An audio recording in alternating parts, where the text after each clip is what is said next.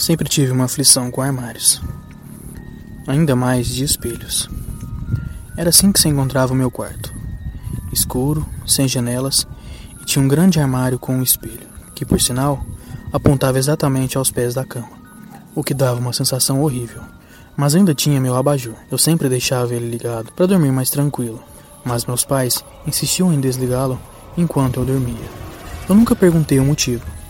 Sempre fiquei quieto mas achava estranho virem toda madrugada ou manhã ao meu quarto só para desligar o abajur. Papai e mamãe desligaram o abajur novamente e eu acordei no meio da madrugada, com muito medo. Não conseguia achar o abajur, até que eu bato com o braço no próprio, o derrubando.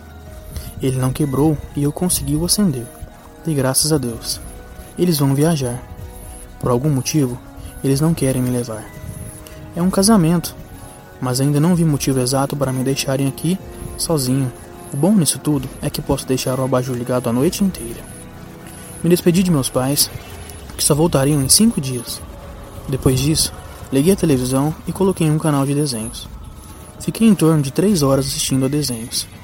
Me deu uma certa aflição de ficar sozinho na sala, e isso me deu um pouco de saudade. Fui então para o meu quarto, onde liguei o computador e comecei a navegar na internet. Até que achei alguns blogs levados ao gênero de terror, horror e suspense. Começo a ler algumas histórias e contos da internet.